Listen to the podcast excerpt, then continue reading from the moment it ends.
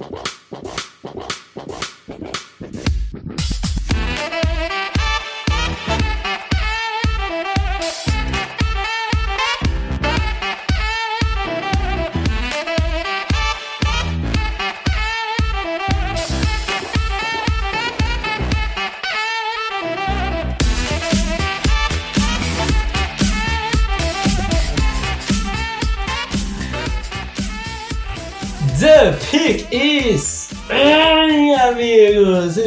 a mais um podcast do On The Clock.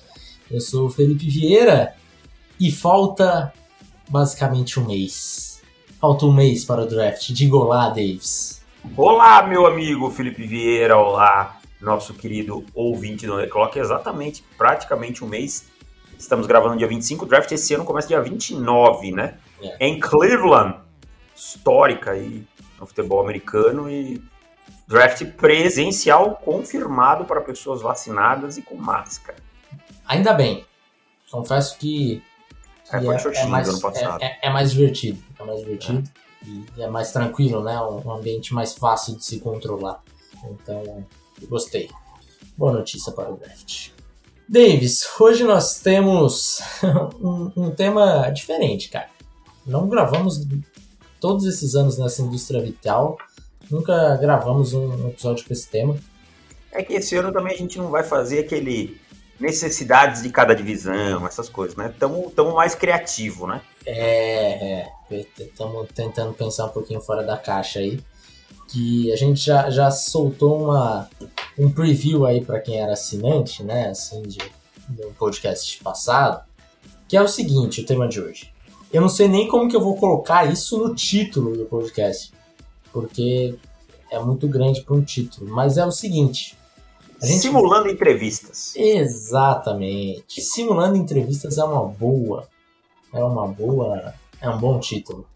Porque o que, que a gente vai fazer? A gente vai fingir que é do coaching, coaching staff do front office do time e vai chamar o fulano. Ô fulano, o que aconteceu tal dia lá? Por que, que você fez tal coisa? Então, separamos algumas perguntas que achamos justas para fazer aí para alguns prospectos. Óbvio, né? O ideal é sentar junto com o cara e falar essa jogada aqui e tal, mas a gente não tem é, podcast, não tem o, o vídeo aqui, né? No nosso podcast. Então a gente não vai, ó, ô fulano, e essa jogada aqui? O que, que aconteceu? Por que, que aconteceu tal coisa? Ainda não somos o Podpah. Né? Ainda não. Nem o, Ainda como é que é o outro do, do o Monark Flow. lá? Flow. É. Ainda não. Ainda não. Quem sabe um dia nós teremos uma sede do On The Clock. Já pensou? É, Fazer um podcast ao vivo todo, ao vivo. toda semana, duas vezes por semana. E digo mais, nosso podcast é melhor que o Flow, porque o Monark é muito ruim. Já É.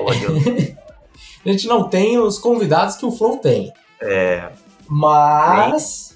O Podpah eu gosto mais. Então já, já deixo aqui meu, meu salve lá pro Mítico e pro, pro. Me fugiu o nome do outro, Igor. E, e é isso. Mas Monark, você é muito ruim. Mas antes disso, vamos aos comentários, certo, Felipe? Claro, temos comentários. Inclusive, mandem comentários. É, comentário não é só para quem é assinante, não. Qualquer um pode mandar. É, Exatamente. Tempos atrás ele falou: Ah, não sou assinante, queria mandar uma pergunta. Só vir aqui no site, deixa um comentário que a gente lê na semana que vem. Então vamos lá, vamos começar com o nosso amigo Wesley, torcedor do Seattle Seahawks, que pergunta: por algumas perdas, os Seahawks estão hoje atrás de Rams, Cardinals e 49ers, famosa quarta força. É, perdeu algumas peças como Shaquille Griffin, é, Carlos Dunlap, Moore, Hollister, Dorset, Hyde. Seria a quarta força da divisão? Meu time foi quarta força e venceu o Paulistão, eu brasileiro. E espero, claro, se vocês acharem que eles são a quarta força, Seattle possa surpreender a todos. Pois ele tem outras perguntas. Eu acho sim. Eu acho que hoje Seattle, em termos de elenco, é o mais fraco. Não, não sei, cara. Porque Seattle tem Russell Wilson, né? Isso, isso conta muito. Eu acho que Seattle e Cardinals estão numa mesma prateleira, mas essa é uma divisão tão, tão apertada que qualquer time pode ganhar, como pode ficar em quarto. É, concordo. E eu não, não consigo colocar assim como. Se, se a gente fosse obrigado, né? Se a gente estivesse lá no bate-bola, debate que precisa fazer um cara a cara, Uhum. né, um fichamento, quantas fichas você coloca no Seahawks. Mas graças a Deus a gente não tá. Então, é, são quatro times que eu vejo próximos, muito próximos, talvez a divisão mais equilibrada. Eu acho hoje é mais equilibrada. E daí cada um tem as suas forças, né? É. E, e ficar muito claro, assim, eu acho que. Cara, é, é muito difícil colocar. Eu entendo que ele tá falando que realmente o time aparentemente está mais fraco, mas mudou alguma coisa, por exemplo, chegou, chegou o Kerry Ryder, deu uma melhoradinha. é, então, Chegou assim, o Gabe Jackson, né? pegou o Gabe Jackson, é, né? Eu acho que, que vai, vai acabar ficando aí entre, entre Seahawks, Cardinals, Rams. Eu vejo os Niners um passinho na frente. Eu, eu já discordo, eu já coloco os Rams na frente. Pra mim, o que faltava para os Rams serem um time contender era um quarterback. E eles conseguiram. Então, então para mim, eu coloco. O, o, o meu favorito nessa divisão é os Rams. Justo. Aí ele pergunta: Alejandro Villanueva. Adoro falar esse nome. Eric Fischer e Mitchell Schwartz. Tem outros bons nomes de OL disponível ainda. Seahawks poderia tentar um desses? Tem cap. Deus proteja o Russell Wilson, que ele poderá levar o time longe. Cara, eu acho que Villanueva e Eric Fischer, sim, Mitchell Schwartz, o boato é que ele vai se aposentar. Mas todos os três seriam jogadores interessantes em Seattle, né? Não, não, não há dúvida que seriam upgrades em relação ao, ao que tem hoje na equipe, né?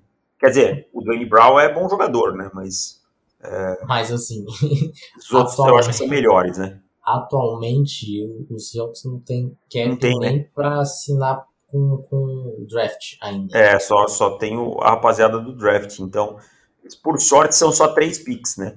2 milhões e meio. É verdade, então tá fácil. Então talvez É. até tenha. É. Eu acho que tá contando essa, essa grana É. aí. Mas, E- assim, qualquer um desses caras, Só cortando, né?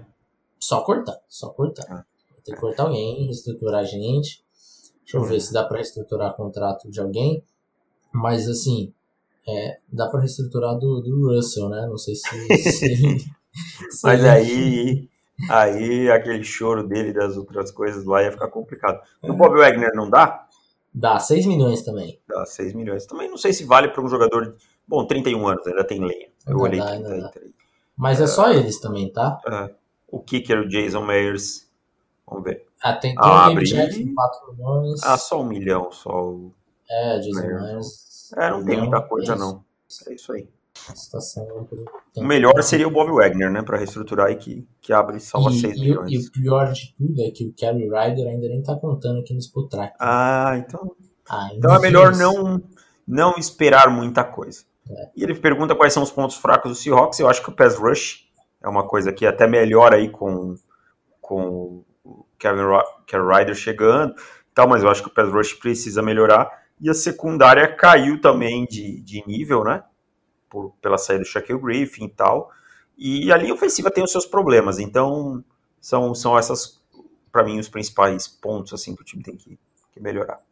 Ah, Enrico, para vocês, qual é o melhor wide receiver da classe e o que Philadelphia vai escolher? Será que podem fazer um trade down? Melhor wide receiver da classe, acho que não é novidade para ninguém, para a gente é Jamar Chase, né?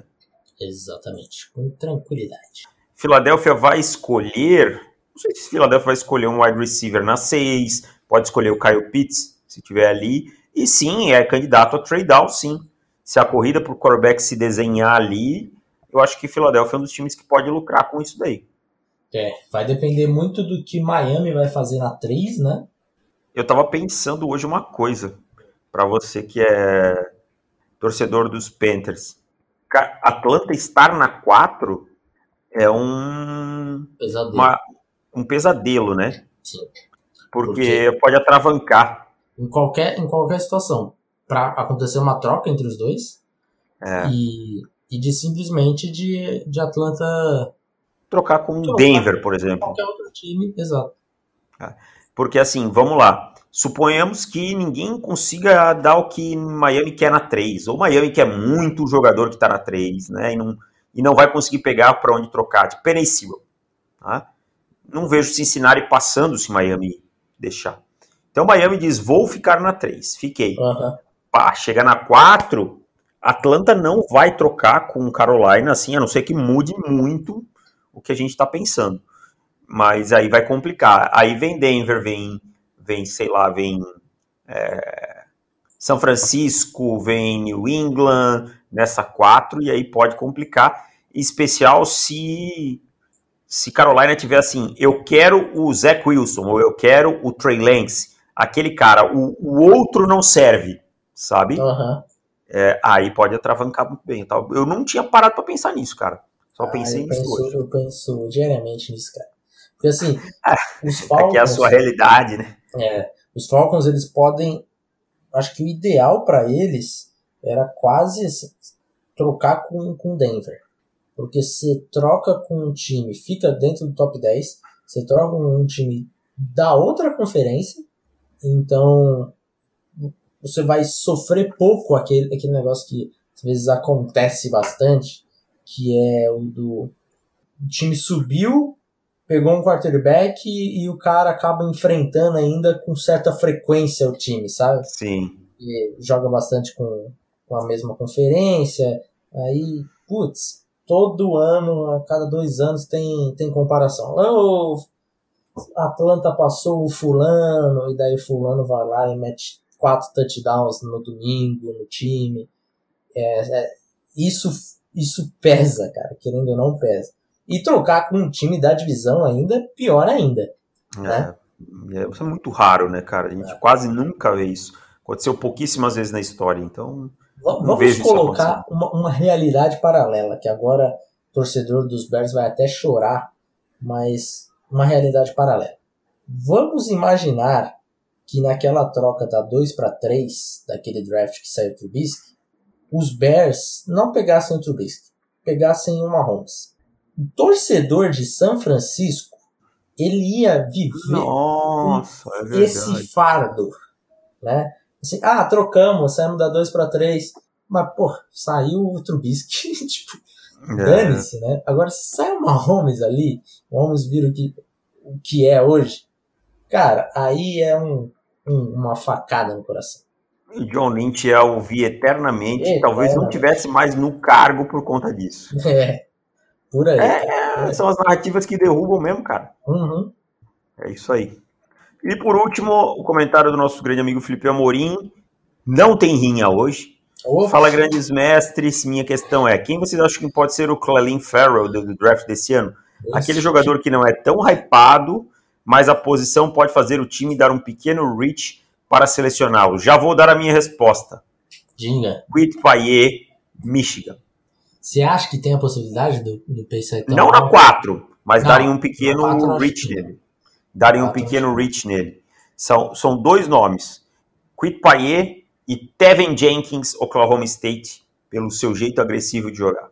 O Tevin Jenkins, eu acho que ele pode sair, mas eu não vejo ele saindo, por exemplo, no top 15. Eu acho que alguém pode dar um reachzão e pegar. Será? Eu vou. Como é que tá Oakland? Ah, como é que tá Oakland? Como é que tá Las Vegas de offensive tackles? Vamos dar uma olhada. Cara, eu vou te falar, Las Vegas faz, faz um certo sentido. Agora, Baltimore Ravens, se por um acaso conseguir trocar Orlando Brown, Uhum. pode mandar o Goals and Skills aí, highlights, Baltimore, Welcome to Baltimore Ravens, Tevin Jenkins. E bateria certinho com o sistema, com tudo, hein? Certinho. Aquele Mauler, assim, aquele, aquele cara que gosta. É, ó, o- a situação de tackle, né? Eles têm o Denzel Good, que joga hum, às vezes como guard também. Eles têm o Brandon Parker em ano de contrato, que não é a oitava maravilha do mundo. E o Colton Miller, que eles vão ter que ativar o quinto ano, né? Aham. Se quiserem, eu imagino que vão ativar. E resto de tackle, eles têm os, o Jerry John Smith. Então, não seria, não me espantaria se o, o John Gruden olhasse e dissesse: esse é meu cara, ele derruba as pessoas, ele, ele finaliza as jogadas. É. Aquela cara dele, do Chuck. e tal. Faz, faz sentido. E o Quit Payet é aquele Ed atlético explosivo, né? Que, que a NFL tanto gosta. Talvez Aziz Ojulari, talvez alguém possa ter alguma paixão também. É, eu tenho um outro nome para um top Diga aí. 15 de surpresa que ninguém tá falando muito ainda, que é JC Horn. Pode ser. JC Horn ser. eu acho que ficar de olho aí numa 12. Pode ser. Eu acho que seria um reach bem considerável assim para o Horn.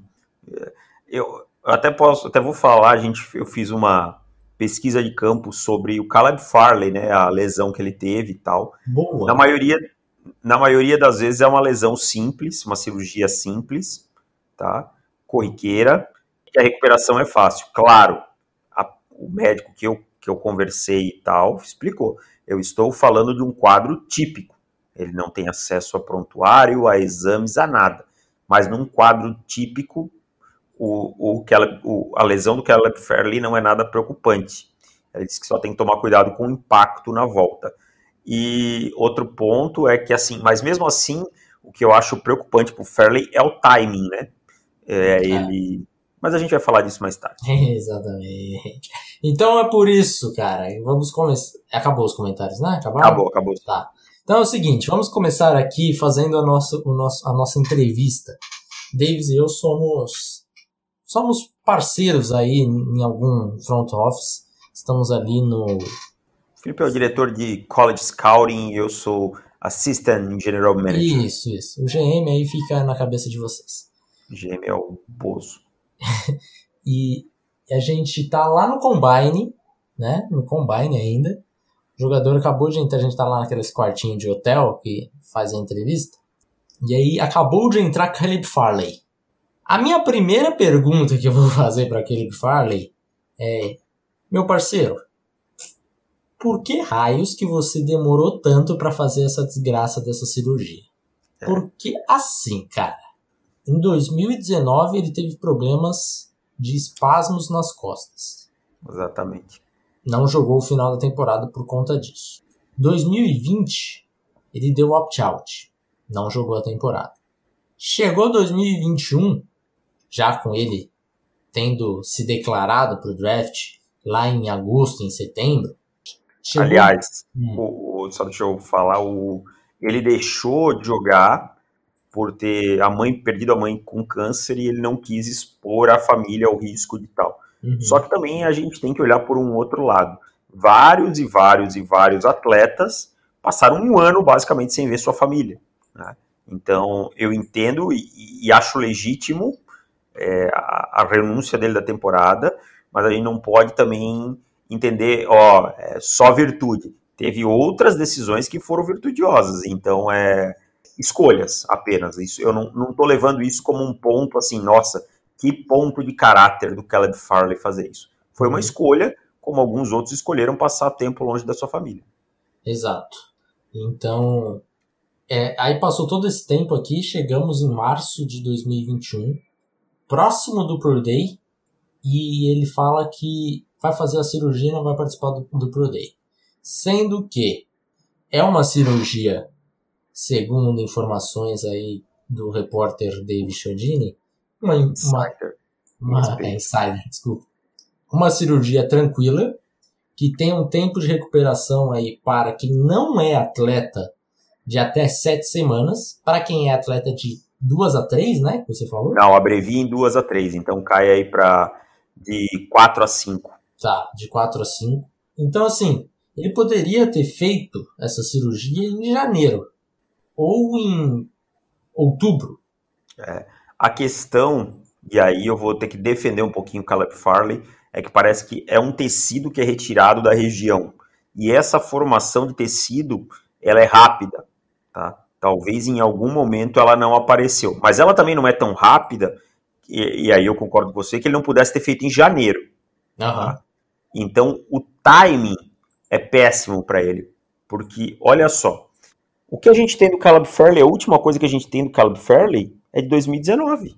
Exatamente. Nós estamos em 25 de março de 2021, tá? E a gente não tem nem os, os, do- os dois últimos jogos do Caleb Fairley, para falar a verdade, né? De 2019, que foi o que ele ficou fora. Sim. Então a gente tem muito tempo de um jogador que ah, mostrou, fez um tape no combine lá do, do agente, não sei o que. É pouco, cara. É pouco. Isso acaba gerando uma desconfiança. Você está num processo de seleção com os melhores, sabe? Você está num processo de seleção com o melhor. que qualquer é, vírgula conta. Uhum. Então, o timing dessa cirurgia para o Caleb Fairley é péssimo. Eu imagino que ele esteja sentindo muitas dores, porque para não poder fazer o combine, o, o Pro Day, desculpa, dele, correr as 40 jardas pelo menos e fazer os cones, só se justifica para mim se ele tiver com muita dor. E aí a resposta que eu ficaria, é, ou pelo menos eu aceitaria a resposta dele, seria algo mais ou menos por aí. Do tipo, é, eu vi que a cirurgia era tranquila de se fazer, eu comecei a treinar para o combine, quis deixar para fazer a cirurgia de, depois do draft, ia fazer ali em maio, ia estar tá recuperado em junho, e ia participar do, de repente, do segundo OTA, de repente ia perder o primeiro OTA e tal, minicamp, né, de, de rookie, ia participar de, do training camp inteiro, tranquilamente, boa parte do, dos, dos treinos voluntários. Mas acabou que, conforme eu estava treinando, comecei a sentir muita dor e tentei, tentei conviver com isso, não consegui e fui obrigado a fazer isso. Isso seria uma resposta que me agradaria, né? Porque aí bateria com que a gente, com que a gente tem. Mas se, se a resposta for diferente, aí me, me complica um pouco, cara. Eu concordo, acho que não, não tem como ser muito. É, perdeu muito timing e tal, não, não, não preparou o momento, não deu a devida atenção que o momento exigia. Exatamente. Então, o, o draft ele te exige isso. Você tem que estar tá esperto, brother. Tem que estar tá pronto, sabe? O Caleb Farley deixou a desejar nesse ponto. É um jogador que eu particularmente gosto muito acho que o Felipe também. Uhum. É um jogador que uh, eu acho que não vai cair de segundo corner, a não ser que essa lesão realmente ela seja maior do que, do que, do que a gente imagina, né? Mas, é, por exemplo, agora ele saiu da briga por, pelo 1, tá? Essa é a verdade. Ele entregou de bandeja na mão do Patrick Surtain, e o Patrick Surtain destruiu no Pro Day, né? Teve um Pro Day fabuloso, então ele entregou de bandeja a número um pro, pro, coisa, pro, pro Patrick Surtain. Então foi um planejamento muito ruim aí do, do Caleb Farley. Foi. Aí saiu o Farley da, da, do quarto e entrou outro fulano aí. Quem que tá entrando no quarto agora, cara? Deixa eu ver quem tá entrando aqui. Tá entrando o Farley já saiu. Tá entrando aqui o Christian Derrisson. E aí o que, que você quer perguntar? Hum. Eu vou perguntar meu amigo Christian Derrickson, eu vou jogar a, a pergunta e depois você olha para ele e fala. Tá bom. E aí, meu brother? O que, que aconteceu no jogo de Liberty? Derrickson, meu, meu querido, você foi muito bem em Notre Dame. Você foi muito bem em, contra, contra Boston College, contra Duke, contra Miami foi um jogo ok, um jogo ok. Mas a maioria. Boston College também, outro jogo muito bom do Darson. Mas aqui tem esse jogo contra Liberty. Liberty. Liberty, Liberty, Liberty. Liberty. É, e assim, você não jogou bem nesse jogo, cara. Você não jogou bem. Você sofreu até contra edge rushers pequenos. Edge rushers de 235 libras. O que aconteceu nessa partida, cara? Por que que você não dominou contra Liberty? É uma é, pergunta que me vou, coça a cabeça, cara. E eu vou adicionar um, mais uma pergunta a ele. Hum. Lhe faltou é, preparo e lhe faltou concentração para jogar contra uma universidade de menos nome? Ou é impressão minha? É exatamente esse o ponto. Porque assim, você é muito mais jogador do que esses caras. Eu sei que você é muito campo, né? jogador né? que esses caras. O que está acontecendo aqui? Eu posso confiar em você quando a gente for enfrentar um, um time aí que está brigando por, por escolha top 5, um time ruim. Quando eu for enfrentar os Jets, eu posso confiar em você ou você vai passar a semana é, achando que está de férias? Comendo hambúrguer. É. E assim, senhor Christian Derrisson, uma, um lembrete importante na NFL. Talvez você não tenha li, se ligado disso no college.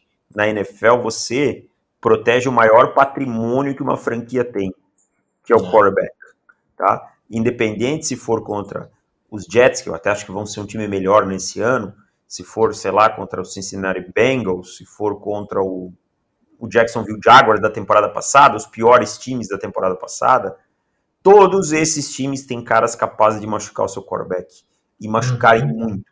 E se você não proteger o seu quarterback e ele se machucar, você e, e perder uma temporada ou ter uma lesão crônica ou alguma coisa assim, você vai fazer a sua franquia se atrasar muito tempo e a sua carreira pode ficar manchada. Exatamente. Essa é uma pergunta que eu queria que Derson me respondesse. Eu, olhando daqui, me pareceu um menosprezo. Me Também pareceu acho. um cara que, que não foi preparado para o jogo, um cara que não entendeu os instantes, não entendia é, a leitura dos frontos, parecia muito abaixo do que ele era acostumado. Então, assim, me pareceu um jogador que menosprezou o adversário. E assim, e não era para isso porque Liberty vinha fazendo uma boa campanha, né? Uhum, inclusive estava ranqueada.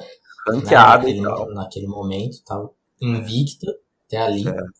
E, é. e, e, o Christian Darius só realmente não deu, não, ao que parece o tape, ter dado devida importância para o jogo. Exato. E assim, quando você está no nível de competição, primeira divisão do college football, você tem que jogar todo o jogo, ainda mais querendo ir para a NFL, todo o jogo no máximo, né, com o pé no fundo, porque é, é isso que se espera de um prospecto de primeira rodada. Hum. É um cara de tape assustadoramente bom, Sim. Né, só que fica essa dúvida aí. Exatamente. E aí, David, você quer fazer a próxima pergunta ou eu faço? Eu vou ver aqui quem tá aqui, quem tá entrando na nossa salinha. Vou fazer porque esse é um cara que eu gostaria de entrevistar. Hum. Entrou cheio de swag, tô até vendo ele chegando de corrente, anelzão, óculos escuro. Senta aí e me explica, senhor Cadero Stone, por hum. que num time que nunca teve grandes playmakers, é, só esse ano que o Kyle Pitts explodiu, o senhor só conseguiu aparecer no seu senior year. Aparecer de verdade, não, não estou falando de flashes. Exatamente. Isso é algo que me preocupa, cara. Porque me preocupa assim. bastante. Cada é breakout, você tem o breakout age dele? Porque o time não tinha playmakers a ponto dele poder dizer assim, nossa. 21.6. 21.6. Não tinha assim dele poder dizer, nossa, é, fiquei atrás. Vamos lá, vou, vou dar um exemplo. Terrace Marshall é justificável. Você ficou atrás de Justin Jefferson, que brigou por calor ofensivo do ano, uhum. e Jamar Chase, melhor wide receiver da classe. Sim, né? Sim. Eu acho bem justificável. Agora. Porém, Terrace Marshall conseguiu ter um breakout aí com 19,2. Exatamente. Então, assim, e... mesmo ele tendo o novato do ano de 2020 ofensivo na frente dele, mesmo ele tendo Jamar Chase, talvez o melhor prospecto wide receiver aí dos últimos anos, ainda assim ele conseguiu ter um breakout. Exatamente. Né? Então, cara, é, eu queria entender, e aí eu queria que as pessoas mensurassem isso e entendessem que não é. O Kadar Stone não é esse gás da coca todo, sabe? É, não, não, ele demorou a explodir, ele só foi se encaixar quando o resto do time se encaixou todo ao redor dele. Então, uhum. é, eu queria entender se ele conseguiria explicar. Eu até tô abrindo as stats dele aqui, ó. Daryl Stones não, stats. Não é como se ele fosse um, um, um cara que ele teve é, lesões que tiraram a possibilidade dele ter esse breakout antes. Não é. Exatamente. Ele estava ó, em campo. Ó lá, vamos lá, ó. Freshman year, né? 152 jardas corridas, ah, 152 jardas recebidas e 120 corridas. Uhum. 260 no sophomore year, 240. Até aí, quantos touchdowns? O, um touchdown recebido e um corrido. Em dois anos. Tá. Isso. Terceiro ano, junior year, que já é um momento que, para mim, o jogador já tem que produzir. Se você está pensando em. É, 194 jardas é, recebidas e 59 corridas. Um touchdown. E aí, ó, aí no último ano ele tem 984 jardas é, recebidas e 161 corridas e 10 touchdowns recebidos. Então, é, explodiu, ok, beleza. E é uma ah, explosão gente... meio, assim, é, beleza, teve o breakout dele, 2020 foi o breakout. É. Mas não é como se ele tivesse 1.400 jardas ou, ou fosse responsável pela maioria das jardas do time dele. Não, não, não aconteceu isso. Exatamente. Até porque a gente vai comparar ele aqui com Kyle Pitts, por exemplo, e a gente vai ver quantas jardas recebidas o Kyle Pitts teve. O Kyle Pitts teve 770 com o Tyren, né? Uhum. E perdeu jogos. Tá? É. O Kyle Pitts teve uma concussão no meio da temporada. E o Kyle Pitts teve 770 com 43 recepções. Tá? Uhum. Então ele precisou de quase 30 recepções a mais, 20, 27 recepções a mais, para conseguir 200 jardas a mais. Uhum. Tá? Então, proporcionalmente. Sendo um, um cara vendido como um jogador de big play. Exatamente, um gadget player. Um cara que pode alinhar em vários lugares, um canivete suíço, né? um cara que é, você vai entregar a bola na mão dele e ele vai produzir. E aí eu começo a olhar até a, a recepções por jarda, tá? É, vou pegar aqui, ó, no, só no time da Flórida, tá? Cara, o Kyle Pitts teve 18, tá? O Trevon Breams teve mais, teve 15.5. Então o Kadar Stone não foi essa máquina de big plays que querem prezar é que ele tem momentos divertidíssimos de se assistir. Né? Vai Agora eu vou até mais longe, cara. A grande é. jogada dele, o grande highlight dele é aquela jogada que ele passa no meio de quatro defensores, né? E, e faz o touchdown. Sinceramente. Na NFL não vai acontecer. Não vai acontecer e, e aquilo não era para ter acontecido nem no college. Porque é aquilo ali não é tentativa de tackle, aquilo é uma vergonha. Então, assim, me preocupa, cara. Eu sei, eu, eu gosto do Kadar Stone. Eu também gosto. Mas não gosto de onde ele está sendo vendido. É, e, aí, e aí é um negócio que as pessoas têm que entender que não significa que ele é um prospecto é, ruim, mas ele é um prospecto ruim para onde ele está sendo simulado, eu diria. É, eu vi, eu cansei de ver comparação aí com Tarek Hill. né? Aí é um é, Aí eu vi comparação com o Percy Harvin. Aí eu é vi comparação um com, com esses caras assim que estão um patamar muito acima saindo do college, né? Percy Harvin, eu acho que dá pra gente colocar ele aqui como um dos maiores wide receivers da história do college. Ah, sim. É, um dos maiores jogadores da história do college. Do college. O que o Percy Harvin jogou no college football foi uma sacanagem. Exato. E então, assim, cara, mais cuidado, não comprem tanto esses hypes, porque e, e é uma coisa que eu vou falar que é meio chata. A, a gente aqui no Brasil, a gente é um, é um nicho tal, né, cara? A gente não cria hype. Até porque criar hype em jogador e tal, nós não vamos vender é, 300 guias a mais por causa disso, entendeu? Não. Máximo que a gente vai criar é estresse. Agora, lá fora, os caras precisam vender. Os caras precisam vender o processo, eles precisam vender, o, site deles precisa girar, sabe? E eu tô falando de grandes veículos mesmo, tá? Então eles precisam criar hype toda hora, cara. Se não tem, está meio parado, eles vão criar. Essa é a verdade, eles vão criar. Eles vão, se precisar, eles vão colocar um jogador mais alto do que precisa é, para gerar isso aí, cara. Então, é, não comprem todo o hype que vocês veem lá de fora. E aí o Cardell Stone tentou explicar pra gente, a gente fingiu que acreditou, saiu da sala, entrou o Micah Parsons. Aí, aí faz essa pergunta você aí. gente muito sério, né? Sentado aqui na, a nossa poltrona, Michael Parsons tenso, porque está fazendo entrevista de emprego.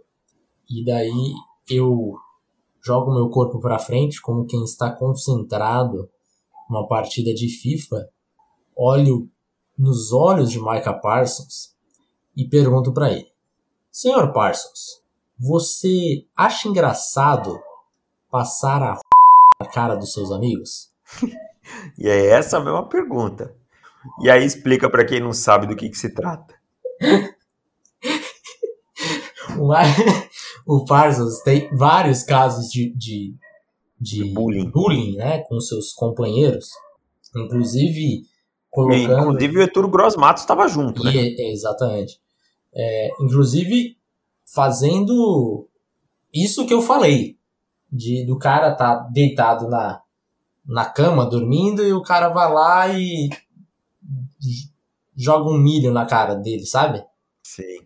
É, e, e de fazer outras brincadeiras totalmente fora da casinha, né? Um jogador que mostra que com essas atitudes mostra uma completa imaturidade que é a grande preocupação de Michael Parsons, né? Então, estaria muito curioso eu tentando segurar o riso por uma pergunta dessa, fazendo pergunta séria, e ver o que, que Micah Parsons me responderia. É, eu, a resposta que eu aceitaria de Micah Parsons. Isso aconteceu em 2018, é, eu era muito jovem, né? Foi 2018 ou 2019, não lembro agora. Eu tinha 19, 18 anos à época, é, eu realmente entendo que estava errado, nesse momento eu entendo que estava errado, mas depois se pode procurar e vai ver que não tem mais nada na minha ficha. E assim, o que a gente tem do Micah Parsons, a gente ouve problemas ah, de maturidade. Mas caso concreto, a gente tem esse, né? Caso concreto, a gente tem esse. É, o James Franklin falou que ele é um cara que não, não era tanto de falar no vestiário, mas sempre cumpriu com seus horários, obrigações, chegava sabendo o que tinha que saber, treinava muito forte e tal. Então, assim, se pega um ponto, e isso é mais uma coisa que a gente fala do hype, né, da, da criação do assunto, se pega um ponto que é grave, que tem que ser investigado, eu concordo, e se transforma numa coisa maior do que é. Então, se, se ele conseguisse me provar que era um fato isolado e que ele aprendeu com aquilo e andou para frente, ok, eu sairia contente. Agora, se ele enrolasse, dissesse, olha, é uma brincadeira, isso aí os caras estão reclamando à toa e tal, ou isso aí acontece na universidade, aí eu ia ficar bem preocupado. É, eu, eu queria que a resposta fosse até um pouco mais firme, assim, tipo, sei do, da, das bobagens que eu fiz, estou disposto a fazer campanhas contra esse tipo de coisa, investir na comunidade contra isso, porque aquilo ali está no meu passado, não, não posso excluir, mas tenho que aprender com isso e sei que está completamente equivocado.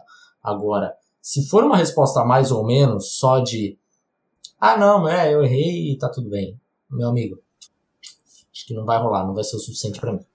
É, então você tem que é, conseguir provar que você mudou sua atitude. É. Entendeu? Acho que isso que é o mais importante nesse momento é provar que você mudou sua atitude. Não adianta só é, vir e dizer, é, não, estava errado mesmo, e, e, achar que vai ficar por aí. Você tem que, que conseguir provar. Então, Micah Parsons, essa é, é a resposta que a gente espera. Porque é aquela coisa que eu falo. Quem com 18 anos nunca fez uma bobagem? Não estou dizendo nesse nível, né? Mas, não, mas o que eu quero dizer é o seguinte: às vezes a galera fala assim, pega um prospecto, pô, o cara fez não sei o quê. Pô, o, Je o Jeffrey Simmons, ele fez uma burrada gigantesca, né? Foi uma, teve uma confusão. Ah, é verdade. A mulher tentou é bater na irmã dele, ele acabou batendo na, na, mulher. Mas era na saída do high school, era no último ano de high school. Cara, o último ano do high school, o cara tem o quê? 16 anos? Entendeu? Então, assim, você não pode punir para sempre, cara. Sim. Tu não pode punir para sempre, cara. Então, tem que saber entender se é um ponto isolado. É isso que, que eu gostaria de entender.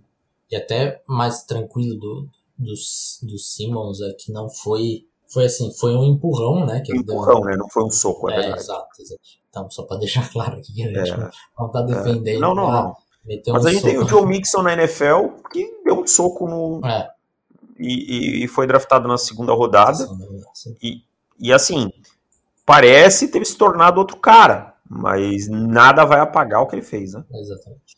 Dave, já estamos chegando aí com 42 minutos, então vamos mandar só mais uma? Vamos mandar mais uma ou duas? Vamos ver se a gente consegue ser. Vamos fazer. Lá, manda... Vamos fazer. Vou fazer uma. Você faz a daquele cara que tem problemas é, para ganhar. De McDonald's? Tá bom. É. E eu vou fazer uma para um prospecto que tá altíssimo. Tá bom, faz, faz essa então já. Vou fazer aqui. Meu amigo Zé Wilson, muito prazer tê-lo aqui na nossa, na nossa sala para te entrevistar. É, e o quanto prazer, eu devo me preocupar o quanto devo me preocupar com o fato de você ter na sua carreira universitária dois touchdowns e três interceptações contra times ranqueados. E para que você não possa me dizer que eu estou olhando poucas coisas, e apenas cinco touchdowns e quatro interceptações contra times da Power 5. Por que lhe pergunto? Porque seus números destoam muito de quando você enfrenta a competição de mais baixo nível. Eu devo ficar preocupado, Zé Wilson? Essa aí é uma pergunta que Zé Wilson deve estar tá estudando bastante, né? Ou estudou bastante para responder. Porque é, é um ponto, eu acho até curioso, assim, porque não é tão levantado assim no Twitter, né? É. A gente via bastante esse tipo de, de questionamento, por exemplo, com, com Josh Allen, com Drew Locke, que também eram prospectos que também tinham esses problemas. E só que o Zach Wilson, acho que ele, ele acabou caindo mais nas graças né, da galera e acabou que isso fica um pouco de lado. É, é acabou se Josh, sendo... Josh Allen Rock tinha muita gente que não gostava e muita gente ficava trazendo isso diariamente na minha timeline.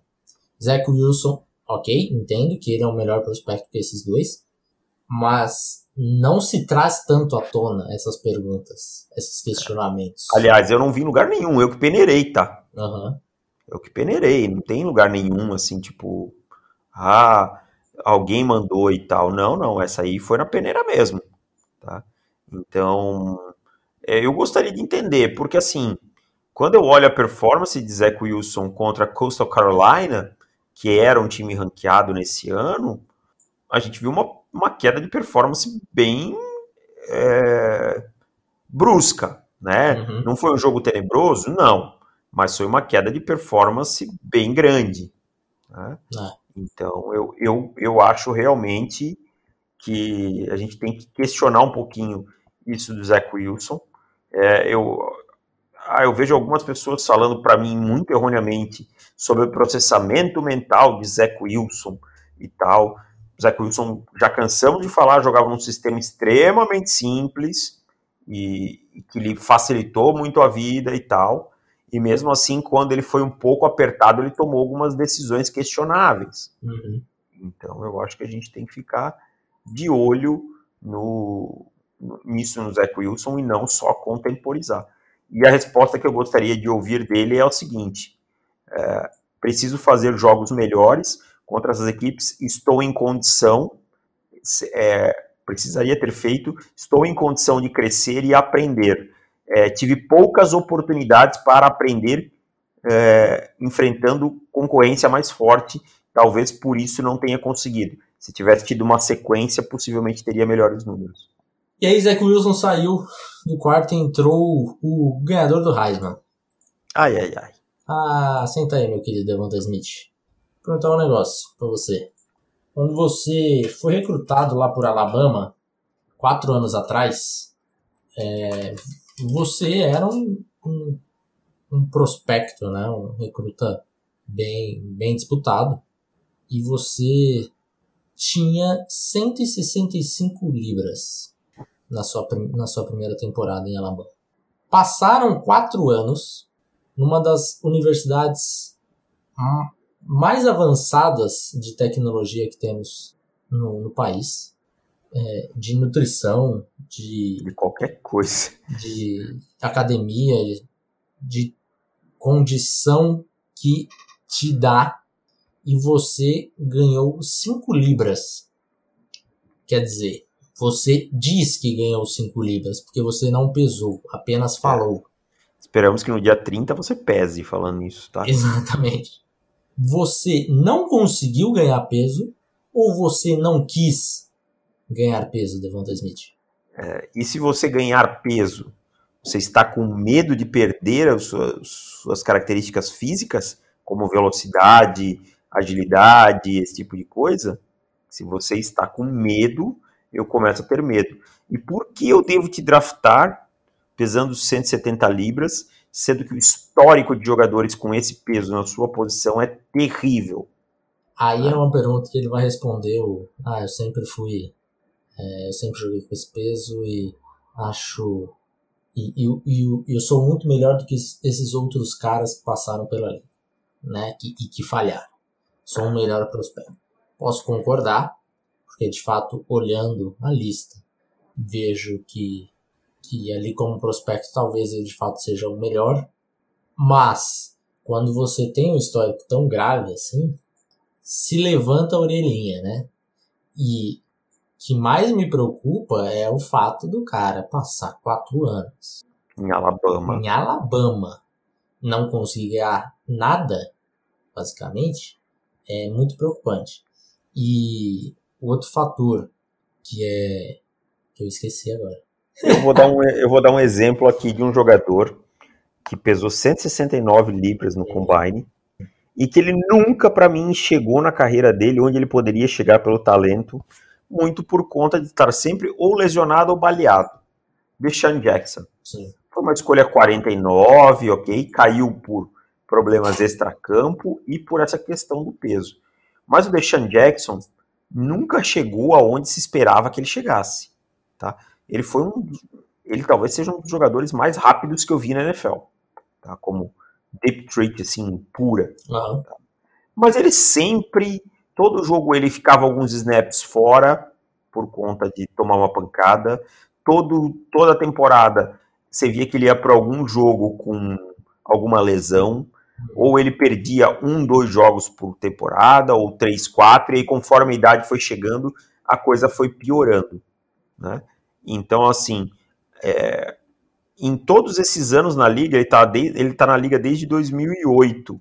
Nós estamos indo para 2021, ele assinou agora com os Rams. O Deshaun Jackson tem uma temporada que ele jogou as 16 partidas. Uhum. Que foi a temporada que ele teve 1.332 jardas Sim. e 9 touchdowns. 2013. Tá? Sim. Então, quando eu olho para o talento do Deshaun Jackson, eu lembro dele chegando na liga e eu ficando apavorado. Que cara rápido. Hum. Maluco, esse maluco é muito rápido. Eu, para mim, ele não chegou aonde ele poderia chegar. E eu acho que o Devonta Smith corre esse risco muito grande.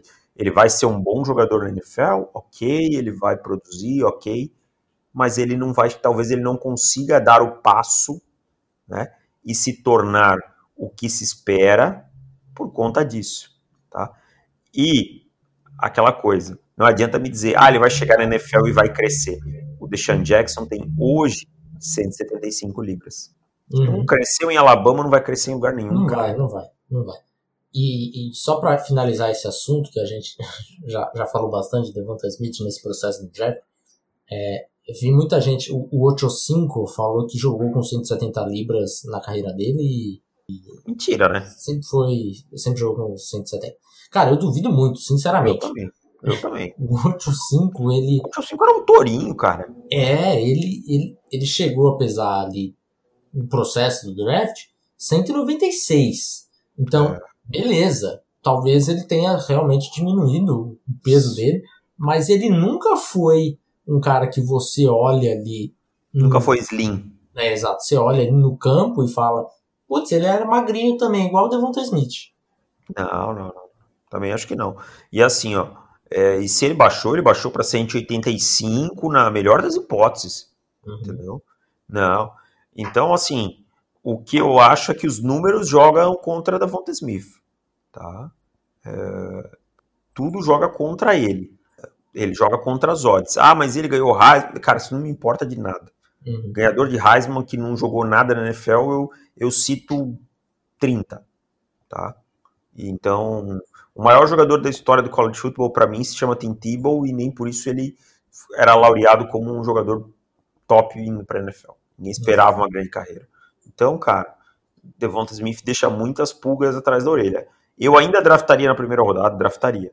Uhum. Mas essa relutância em ganhar peso, essa relutância em pesar no combine, ah, essa relutância em fazer os drills, me preocupa muito. Assim como a gente provavelmente também draftaria Deshaun Jackson na primeira rodada, né? Provavelmente, provavelmente. É. Eu não, não vou dizer que eu lembro dele como prospecto, eu lembro assim de olhar uma coisa não, ou outra. Sabendo que a gente é. sabe da é. carreira do Deshaun Jackson, eu acho que ainda é o suficiente para ele valer uma primeira rodada. Sim, sim. Né? E ele, ele, é, eu lembro, aí o que eu ia dizer que eu lembro na época dele cotado como realmente prospecto de primeira rodada. Uhum. E aí ele, ele ficou, no final ele teve problemas de nota, ele não jogou o bowl por problemas de nota e tal, ele tomou uma suspensão por alguma coisa extra-campo, e eu acho até que a NFL levava, os times levavam isso aí um pouco mais a sério do que levam hoje, uhum. sabe? Se dava mais moral pro treinador do college e tal, pro que ele falava, então é, eu acho que pesou, mas é isso, cara, eu acho que pode ser que não seja o suficiente para ele dar o outro, o outro papo, outro passo, desculpa. É isso, meu caro. Fechamos por aqui então. Espero que vocês tenham gostado e semana que vem voltamos com alguma novidade. Isso. Quais perguntas vocês fariam se vocês fossem estivessem fazendo entrevista com algum prospecto? Não esqueçam que guia está está na pré-venda, pré-venda tá para acabar. É, lançamento definido dia 5 de abril, tá? A gente vai esperar um pouquinho porque ainda tem tem Pro Day acontecendo dois, né? até dia 2, né? Pro Day relevante. Na verdade, a gente vai ter a Pro Day até dia 7, só que a gente não quer esperar tanto tempo assim. Cara, mas os bons mesmo até dia 2, depois não precisa é. mais não.